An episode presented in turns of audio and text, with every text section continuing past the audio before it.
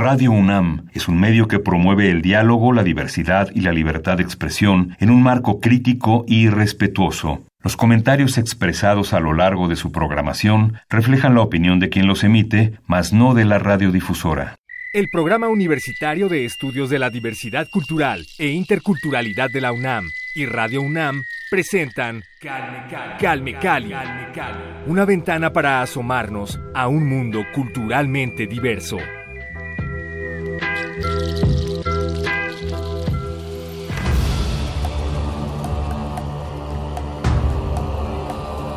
Hola, ¿qué tal? Bienvenidos a Calme Cali. Esta es una emisión especial que hemos dedicado a la radio y en particular a las radios comunitarias de México y del mundo. Desde 2012, cada 13 de febrero se conmemora el Día Mundial de la Radio, un medio de comunicación que sigue siendo fundamental para la población. En 2021, con motivo de esta efeméride, la UNESCO hace un llamado a las emisoras de radio para celebrar el décimo aniversario de este evento y los más de 110 años de este maravilloso medio de comunicación. Porque la radio innova, la radio evoluciona, se adapta, se conecta, pero sobre todo, la radio resiste. La radio resiste y resiste como resisten también los pueblos originarios del mundo, comunidades históricamente segregadas, olvidadas por la sociedad. En esta ocasión, para celebrar esta importante fecha del calendario, hemos recopilado dos conversaciones fundamentales que hemos tenido en este espacio para subrayar nuevamente la importancia y la urgencia que existe de que volteemos a ver a las comunidades originarias y actuemos en su defensa. Particularmente durante el último año, con la pandemia de COVID-19, la indiferencia social hacia los pueblos originarios del mundo ha dejado una severa huella en estas poblaciones. Las comunidades indígenas siguen siendo una de las poblaciones más vulnerables y lo cierto es que las medidas precautorias que muchos de los gobiernos del mundo han implementado resultan muchas veces ser solamente disfraces de sus verdaderos intereses económicos.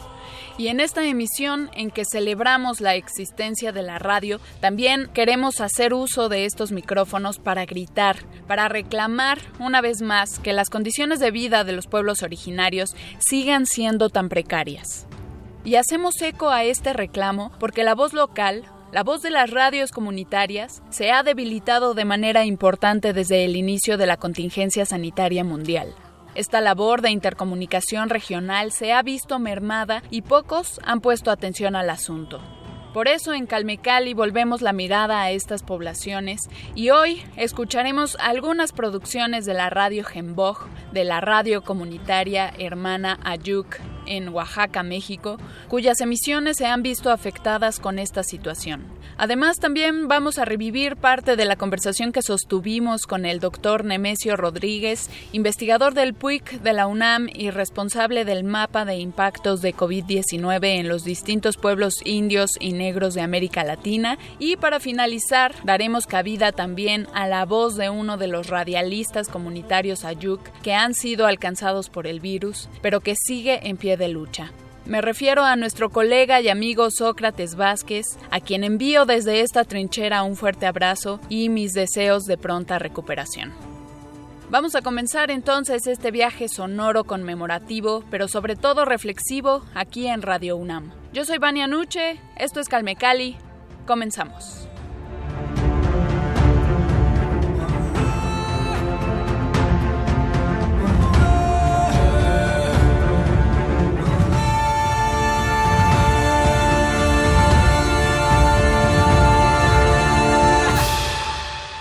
Calme Cali.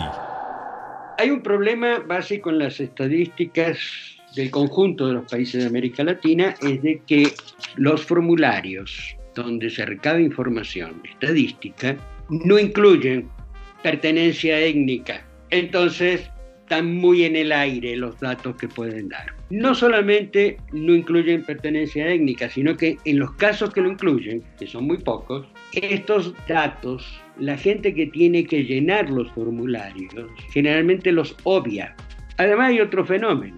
Hace unas semanas, tres, cuatro semanas atrás, me comentaba un señor, Sotzil, que vive en la zona Soque, cerca de Palenque, de que en la comunidad donde él vive sí hay gente enferma. Sin embargo, esta gente enferma no va a los hospitales. Se mueren, pero no van a los hospitales. Entonces, el registro de salud no los toma en cuenta.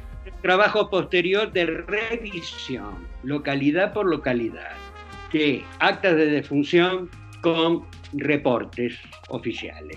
Se capta, lo que se capta de información es la información a nivel global, es la información que pasa por las estadísticas oficiales. Las estadísticas oficiales son deficientes. Sin mencionar la falta de apoyo, ¿no? La falta de buena atención médica que hay en las regiones. Bueno, que es, es bastante deficiente. No solamente bastante deficiente, en algunos casos ni existe. Digo, les doy un caso.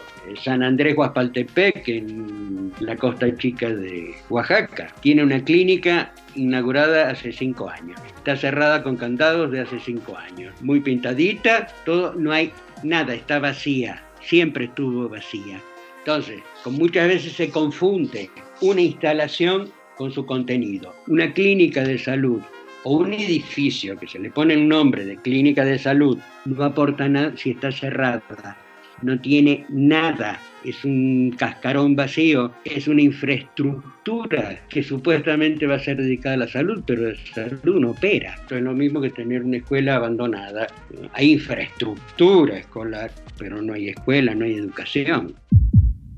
Doctor, nos enfrentamos ante una, digamos, entre comillas, nueva normalidad que parece estar diseñada a todas vistas con base en justamente esas estructuras de poder que siguen ignorando las formas de vida de los pueblos originarios. ¿Cómo podemos reencaminar o labrar otra dirección hacia una nueva normalidad que verdaderamente tome en consideración estas formas de vida y estas tradicionales, ¿no? Costumbres, cosmovisiones y, y culturas? Bueno, usted está haciendo la pregunta del millón. Aquí hay, una cuestión que debemos plantear, o sea, como origen. El Estado es monocultural. El Estado intercultural hay que crearlo. Es decir, es una tarea del futuro. Mientras el Estado sea monocultural, su papel es etnocida, es decir, es cambiar al otro. Que el otro sea igual a lo que yo creo que debe ser en vez de dejarlo ser lo que él quiere ser. Ahí hay un problema fundamental en términos de la construcción del Estado. Entonces, el Estado intercultural es el que hay que crear, es decir, es parte de una utopía, como la utopía como orientador de las acciones. Y significa una concepción absolutamente distinta del Estado, de sus funciones, sus actividades y por lo tanto un respeto al otro en términos absolutos. Digo, es un tema complicado porque hasta habría que revisar en ese caso hasta las fronteras. Las fronteras fueron impuestas a los pueblos indígenas de toda América, y lo cual dividió pueblos. O sea que el, problema es un problema mayor porque también es un desafío mayor al pensamiento y el respeto al otro, porque no es un problema de declararlo, cómo se construye con el otro nuevas formas de relación. Entonces, lo que hay, la nueva normalidad planteada es más de lo mismo con algunas características distintas, pero no es un cambio, no es un cambio de raíz. Doctor, en este mapeo se contabilizaron 17 países de América Latina. Esta región del mundo está conformada por 20 países. ¿Cuáles son los tres que no se integraron en este mapa? Y bueno, hay algunos que es muy difícil, decir, hemos tenido, tenemos dificultades de información, en el caso de Uruguay, por ejemplo, ¿no? que hay un fenómeno interesante, digamos, como país, en términos de que hasta hace 40 años atrás la información que se disponía era que 1830 más o menos, el último grupo que se decía indígena que había que quedaba en Uruguay, que era un grupo guaraní, habían incursionado hacia la zona sur de Brasil. Y hace 40 años atrás empiezan a aparecer algunos grupos autodenominados charrúas, que también tienen contraparte, digamos, del lado de Brasil y empiezan a reconocerse como indígenas. Hay procesos en toda América Latina de gente que había sido desplazada o habían sido comprado el discurso del mestizaje y su pérdida de identidad y que empezaron a buscar, en algunos casos, recrear viejas identidades y en otros empezaron a crear identidades indígenas nuevas. Argentina es otro caso en el cual este, hace, hasta hace 30 años, 40 años atrás, había 17 grupos indígenas muy claros, ahora son más de 28. Es decir, gente que estaba y que aparecían como campesinos tradicionales en zonas alejadas de los centros urbanos, empezaron a reclamar una identidad y a partir de reclamar identidad, reclamar tierra, que es un punto fundamental. Los territorios son fundamentales. Y casualmente los territorios indígenas son los que más en peligro están. Son los menos protegidos, salvo cuando los protege la propia gente. Y estos, la búsqueda de estos territorios por estos grupos, o en el caso de Brasil con Añañá, en la frontera del estado de Bahía. Los Añañá eran costeros, en el mediado del siglo XVIII se van al interior. Sin embargo, grupos, población de la costa manda a jóvenes a aprender el añañá con los que se fueron al interior, regresan, enseñan el añañá a la población local de la costa de Bahía y empiezan un proceso de luchar por su tierra como grupo indígena. Es decir, el asunto de la tierra es fundamental y la tenencia de esta tierra es fundamental. Territorio le da significado y significado histórico, le da identidad en una estructura que fue un proceso, del, digamos, parte del proceso de globalización, de pérdida de identidades de todo tipo. Este abandono, esta falta, supuesta falta de raíz de la estructura de planteada de la globalización genera nuevas identidades, es decir, los procesos que la antropología lo ha estudiado muy bien durante muchísimos años de etnogénesis, nuevas identidades poblacionales. Entonces tenemos este tipo de, de situación, caso Uruguay, caso particular, digamos, en Argentina, caso de Chimalapas, México. Teóricamente, cuando uno habla de Chimalapas dice, ah, los soques.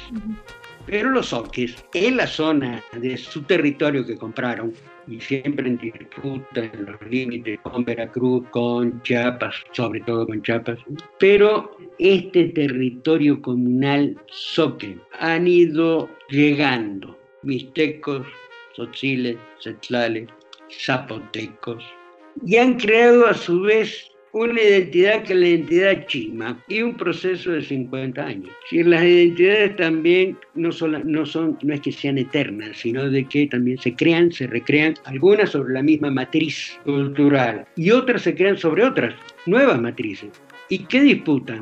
Territorio, siempre. Hasta los pueblos nómades reclaman territorio. Es decir, sobre todo, por ejemplo, los grupos amazónicos de los nueve países que involucran la región amazónica tienen amplios estructuras de perambulación. Sí, parte de la estructura del Estado fundamental es controlar la población dentro de un territorio determinado. Entonces los grupos nómades son como que se salen de la regla, se salen de la norma y la cuestión es fijarlos.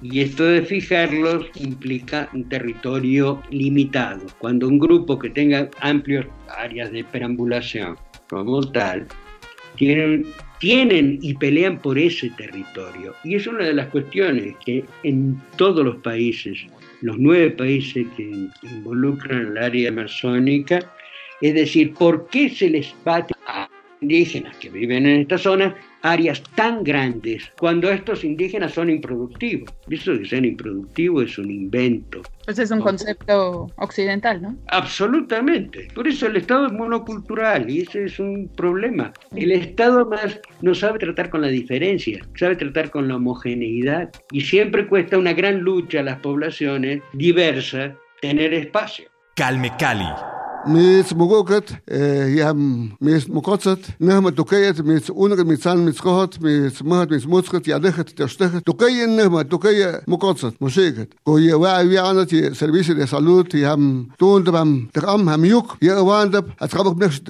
wakhwin mat qabak next nawin mat ha ko yam ya pam yata ham mas yata ya da yam son Estados Unidos yam nawin son da pachim son ko ya ya ya ya qabn het ya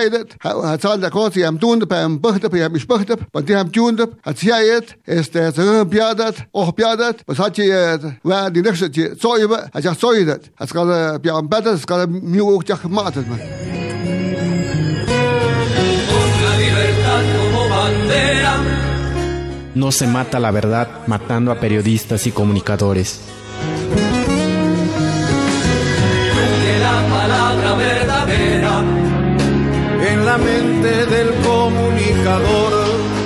El equipo colaborador de la radio comunitaria Jamboj de Tlahuitoltepec nos solidarizamos y exigimos justicia por el asesinato de Salvador Olmos García, colaborador y activista de la radio comunitaria Tu News Sabi e integrante del colectivo Pitaya Negro de Huajuapan de León, Oaxaca.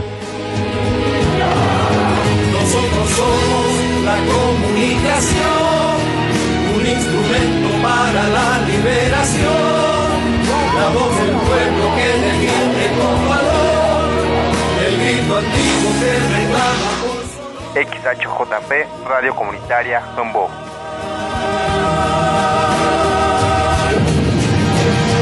Nuestro testimonio se hace historia, con trabajo y con honestidad.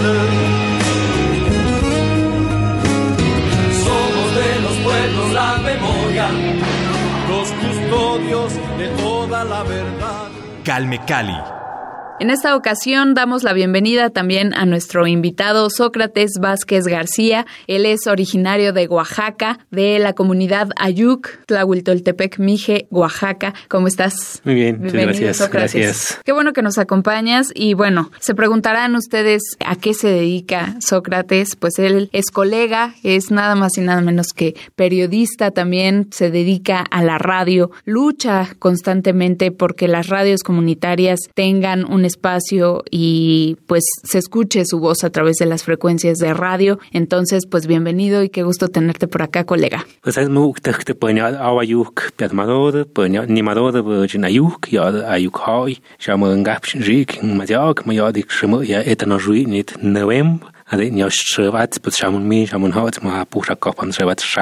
Pues. Muy buenas tardes, pues muchas gracias. Este, un saludo cordial aquí en estos territorios. Bueno, nosotros lo llamamos como frente al agua o frente del agua o sobre el agua. En nuestra lengua ahí existe la palabra México, digamos. Y mi pueblo, Tlahuitoltepec, pues es en náhuatl.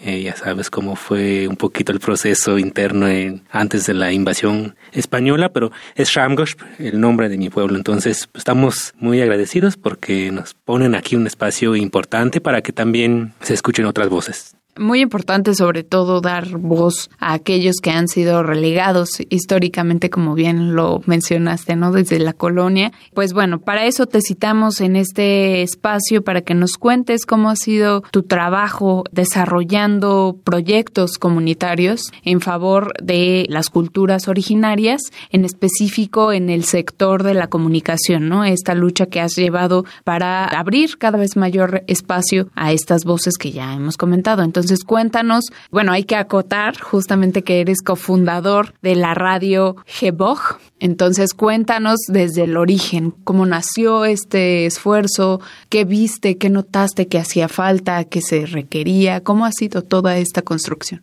Bueno, esta iniciativa que se llama Jemboj en nuestra lengua Ayuk, Vientos de Fuego, traducido al español, es un proyecto colectivo, comunitario, comunal, que ya tiene unos 40 años como proyecto, como idea, como esta intención de que los pueblos y las comunidades puedan operar, administrar sus propios medios de comunicación. Entonces, por ahí de los años finales de los años 70, 80, se empieza a hacer una serie de, organizaciones en defensa del territorio en nuestra región y empieza a construirse como espacios de comunicación como son los parlantes o la construcción del alfabeto ayuk o microprogramas que se ponían en cassettes, en las parlantes, en las comunidades. Después la lucha por que se establecieran eh, medios de comunicación como las radios indigenistas. En nuestra región es una lucha de los pueblos, no es como que el Estado lo puso, sino que fue a petición de las autoridades comunitarias. Entonces, nosotros venimos de todo ese proceso organizativo para la defensa del territorio, el fortalecimiento cultural,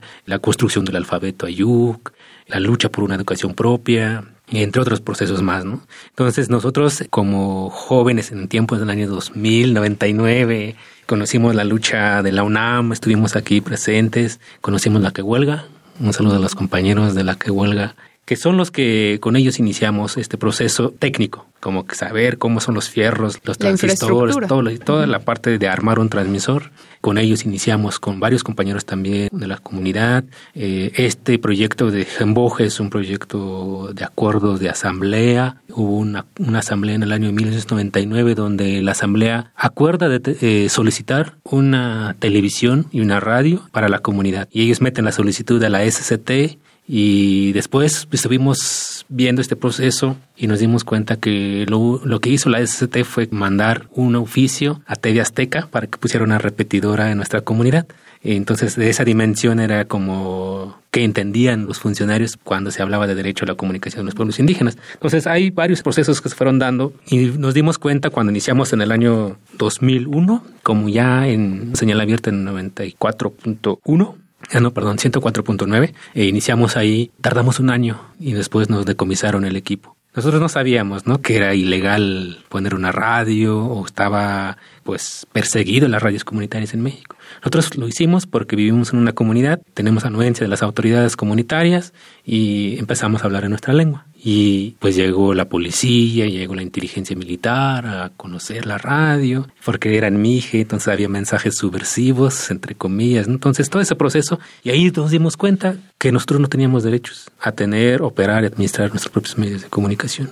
Cuando nos quitaron la radio nos dolió bastante porque nos había costado desvelos, organización, compañeros aquí en, la Ciudad de México vendiendo chicles en el metro para juntar para un transmisor chiquitito de 20 watts. Nosotros haciendo eventos allá en la comunidad para juntar un dinero que se pudiera completar para comprar el equipo, para armarlo. Entonces nos preguntamos, pero ¿por qué el Estado, el gobierno nos agrede así y nosotros no estamos haciendo nada malo? No estamos al contrario, ¿no? Como una forma de que los pueblos sigamos existiendo, fortalecimiento cultural, identitario, la lengua, etcétera. Pues entonces nos dimos cuenta de que hay una política gubernamental que no favorece a los pueblos indígenas, que no favorece a los pueblos indígenas.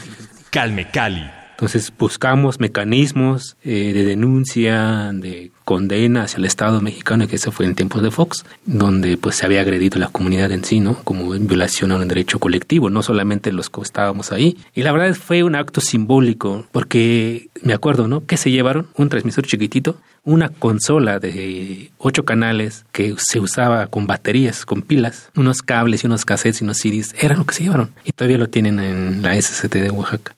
Entonces, más bien fue una situación simbólica y que nos dimos cuenta de eso, ¿no? Que ahí había o sigue habiendo una restricción para que nosotros como pueblos y comunidades indígenas tengamos estos derechos. Y a partir de ahí es como nace esta iniciativa de seguir fortaleciendo, buscando mecanismos, alianzas con organizaciones nacionales internacionales como es la Asociación Mundial de Radios Comunitarias, AMARC, para visibilizar lo que estaba pasando en México y nos dimos cuenta que había otras radios que estaban pasando por lo mismo, que no éramos los, que no éramos los únicos.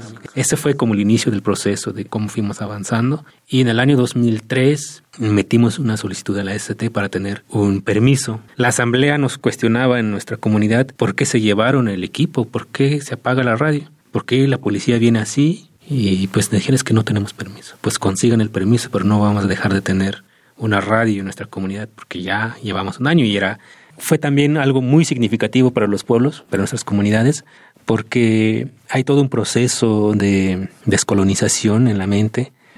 Me acuerdo de una abuelita que fue eh, a la radio y nos dijo, oigan, pero ¿qué hacen ustedes? ¿Cómo es que le hacen? ¿Cómo es posible que ustedes se pudieran meter en mi radio y me empiecen a hablar ahí en, en la lengua, ¿no? En Ayuk. ¿Cómo le hicieron? ¿Quiénes son ustedes? ¿Cómo le hacen? ¿no?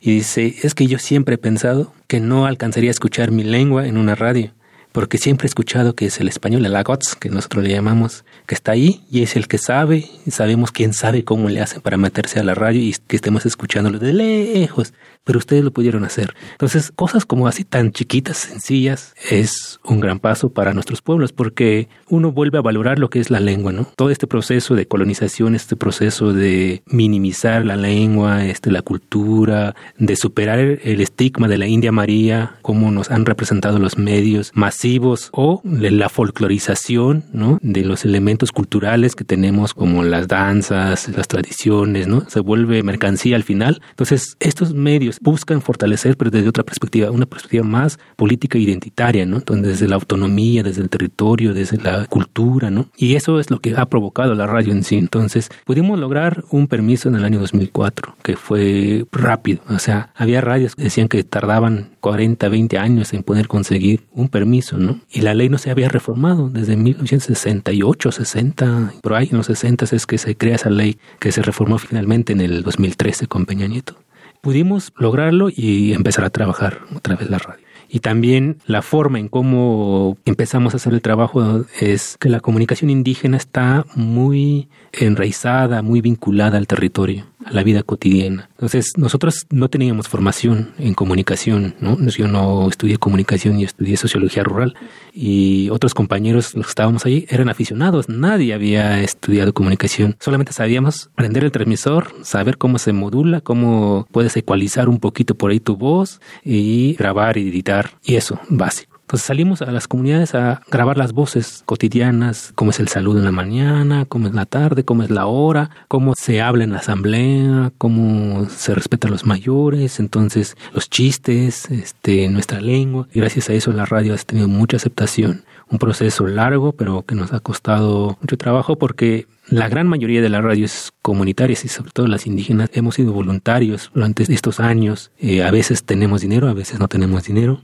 pero es una característica, ¿no? Porque quisiéramos tener una infraestructura, una cabina mínima para grabar como ustedes aquí, eh, pero no, eso lo usamos para transmitir y grabar cuando no hay nadie, ¿no? Y ahí mismo editamos en un cuartito y transmitimos. Y entonces eso lo que he visto que esa comunicación está vinculada al territorio, en la defensa del territorio también. Muchas radios surgen a partir de experiencias de organización para defender del territorio ahora más con los megaproyectos que están llegando a diversas partes de los territorios indígenas que aún conservan bosque, agua, que han visto también que hay energías fósiles, ¿no? Entonces, la radio es una herramienta fundamental, a pesar de que dicen que la radio ya fue, pero yo creo que no. La radio sigue siendo el futuro. Sigue siendo el futuro porque la palabra tiene que ser, la palabra tiene que seguir. Recuerden seguir las redes sociales del PUIC y también a nosotros en arroba calmecali-unam. Yo soy Vania Nuche, a cargo de la producción y la conducción de este espacio. Gracias nuevamente, Sócrates. Muchas gracias por el espacio y seguimos cuando gusten. Claro que sí, Calme Cali es tu casa. Gracias a todos, nos escuchamos la próxima semana. Hasta pronto. El Programa Universitario de Estudios de la Diversidad Cultural e Interculturalidad de la UNAM y Radio UNAM presentaron Calme Cali. Una ventana para asomarnos a un mundo culturalmente diverso.